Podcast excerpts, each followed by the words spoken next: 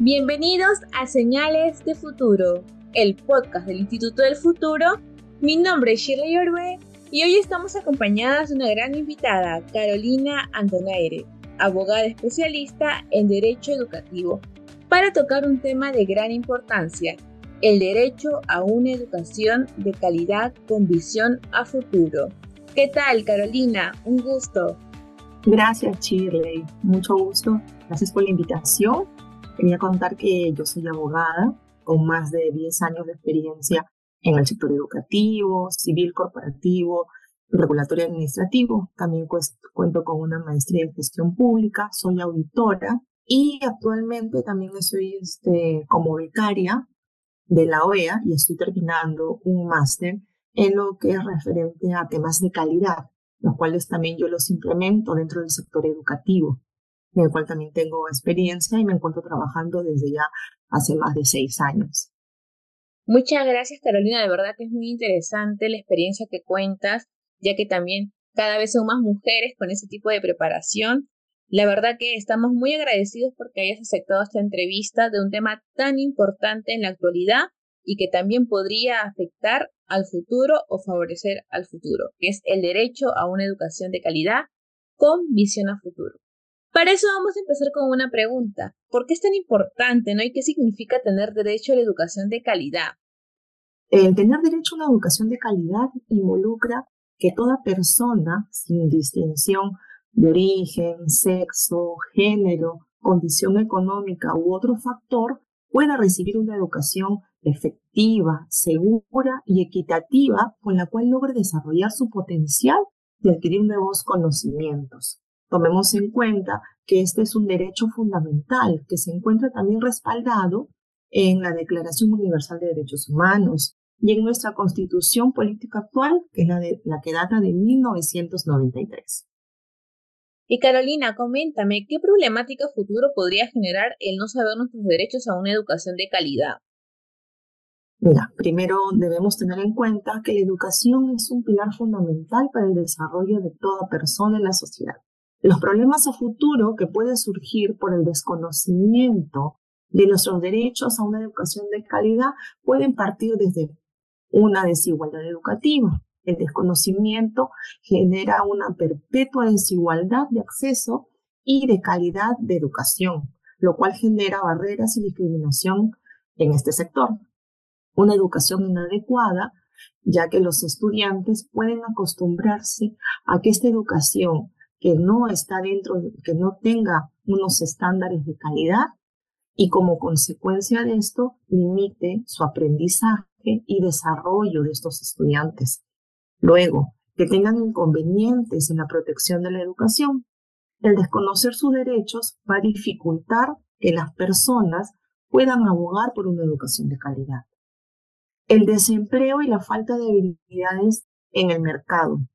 Una educación que es deficiente y la falta de información sobre más opciones de educación para generar a futuro una falta de habilidades en el mercado laboral y como consecuencia genera desempleo y subempleo. Esto último es que estudien y que no ejerzan dentro de su, de su rama o su especialidad o en el sector en el cual ellos están preparados.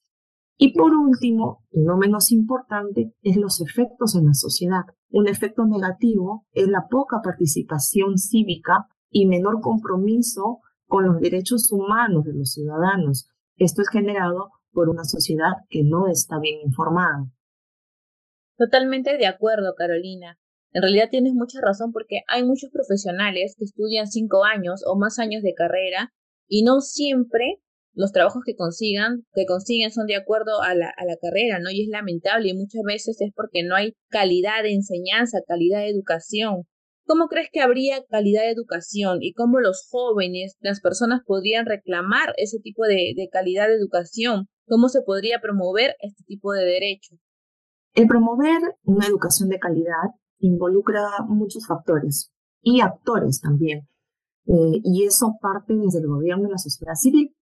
Además, existen otras formas, las cuales son la legislación y las políticas educativas, que son elaboradas desde el Congreso de la República y las entidades públicas en el sector educativo. Inversión en el sector educación. Destinar presupuesto a este sector para que se garantice que cuente con recursos educativos de calidad, una formación y desarrollo de los docentes.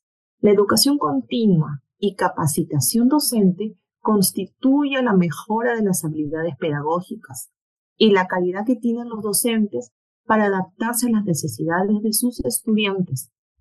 Inclusión y diversidad. Adaptar las enseñanzas y los recursos para satisfacer las necesidades de los estudiantes con discapacidad y diversos grupos, sean étnicos o culturales. También debemos tomar en cuenta lo que es tecnología. Integrar tecnología en la enseñanza promueve un mejor acceso a recursos educativos y promoción del mundo, del mundo digital.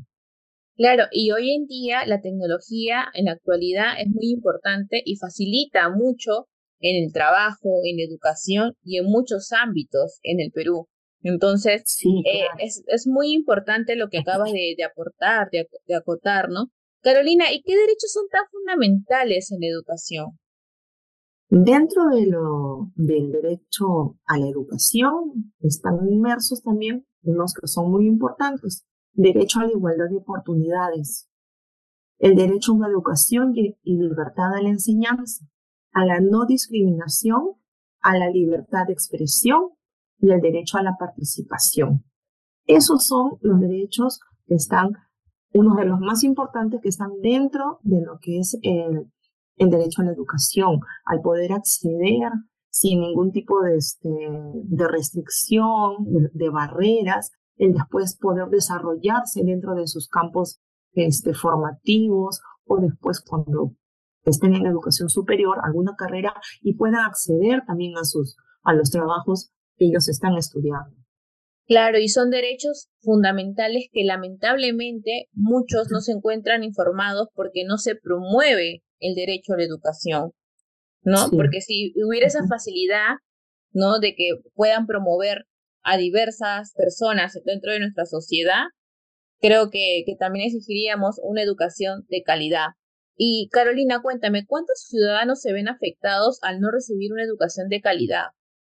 Hay una ONG, que es Perú, ellos hicieron este año una publicación en la cual hablaron sobre cinco cifras alarmantes en, la educación en el Perú. Y yo rescato algunos puntos que ellos tomaron en cuenta eh, sobre abandono escolar. Ellos indican que, según información de Minedu, la tasa de deserción escolar es del, del 6.3%. Esto significa que existe un gran porcentaje de la población que carece de las habilidades necesarias para tener competitividad en el mercado laboral y contribuir a la productividad del país.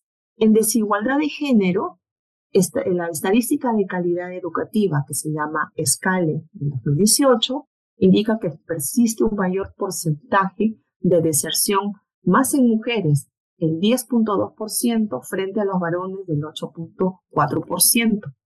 Y la tasa, la baja tasa de alfabetización, según el INEI, indica que cerca de 1.3 millones de personas de 15 años a más reportaron no saber ni leer ni escribir. Y eso es alarmante, tomando en cuenta también que aquí en el Perú el alto costo de educación a comparación de otros países. El Banco Mundial indica que en 2021 el coste de educación secundaria era del 8.3% a la renta media per cápita y eso es alto comparaciones de otros países. Aquí y en esos momentos en el sector educativo, también los colegios nacionales tampoco cuentan con mucho presupuesto, infraestructura o capacitando también a sus docentes para que den un servicio de calidad educativa y para que eso llegue a todo el país.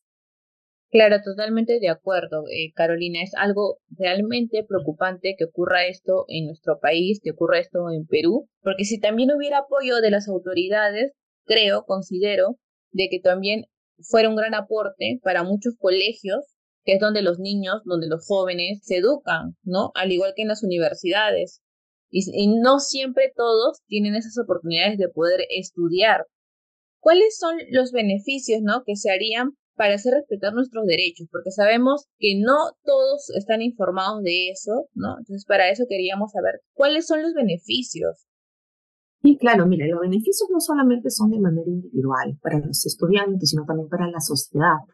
Y esto conlleva a que el estudiante a largo plazo tenga desarrollo personal y empoderamiento, oportunidades de empleo, reducción de desigualdades, pueden ser de género, salariales o en el sector en el cual se desarrolle, desarrollo económico, reducción de la pobreza, innovación y creatividad y la participación cívica de los ciudadanos. Esos son los beneficios más resaltantes que yo logro rescatar de tener una educación de calidad. ¿Qué aporte, Carolina, para finalizar, qué aporte podrías darnos sobre ese tema tan importante y a dónde deberían acudir esas personas, ¿no? Que quieren proteger, ¿no? Se deben proteger del derecho a la educación, ¿no? Porque merecen un derecho a la educación de calidad. El tener una educación de calidad es esencial para el progreso de las personas, de su bienestar y también de las naciones. El promover este derecho implica que el gobierno las instituciones educativas y la sociedad trabajen en conjunto para que diseñen políticas educativas que garanticen acceso equitativo y oportunidades educativas. La educación debe ser considerada como una inversión a futuro y esto no se debe subestimar, ya que ello luego se ve reflejado, como lo dije ya anteriormente, en desarrollo económico, baja tasa de empleos, que desaparezcan las desigualdades de oportunidades y un desarrollo sostenible y progresivo de la sociedad. Carolina, queremos agradecerte por darte este tiempo y dar este gran aporte a un tema tan importante como lo, venía diciendo cuando empezamos este podcast. Y a todos nuestros oyentes nos vemos la próxima semana con un nuevo tema importante en Señales del Futuro. Los invitamos a seguirnos en todas nuestras redes sociales y muchas gracias Carolina. Gracias a ti, gracias por la invitación al del Futuro y espero si en otra oportunidad se puede, este, yo estaré muy complacida de poder este, apoyarnos. Por supuesto que sí, para poder alargar un poco más el tema y nuestros oyentes estén más informados de cada tema que es tan relevante e importante para nuestro país con visión a futuro. Muchas gracias, no se olviden de seguirnos en todas nuestras redes sociales.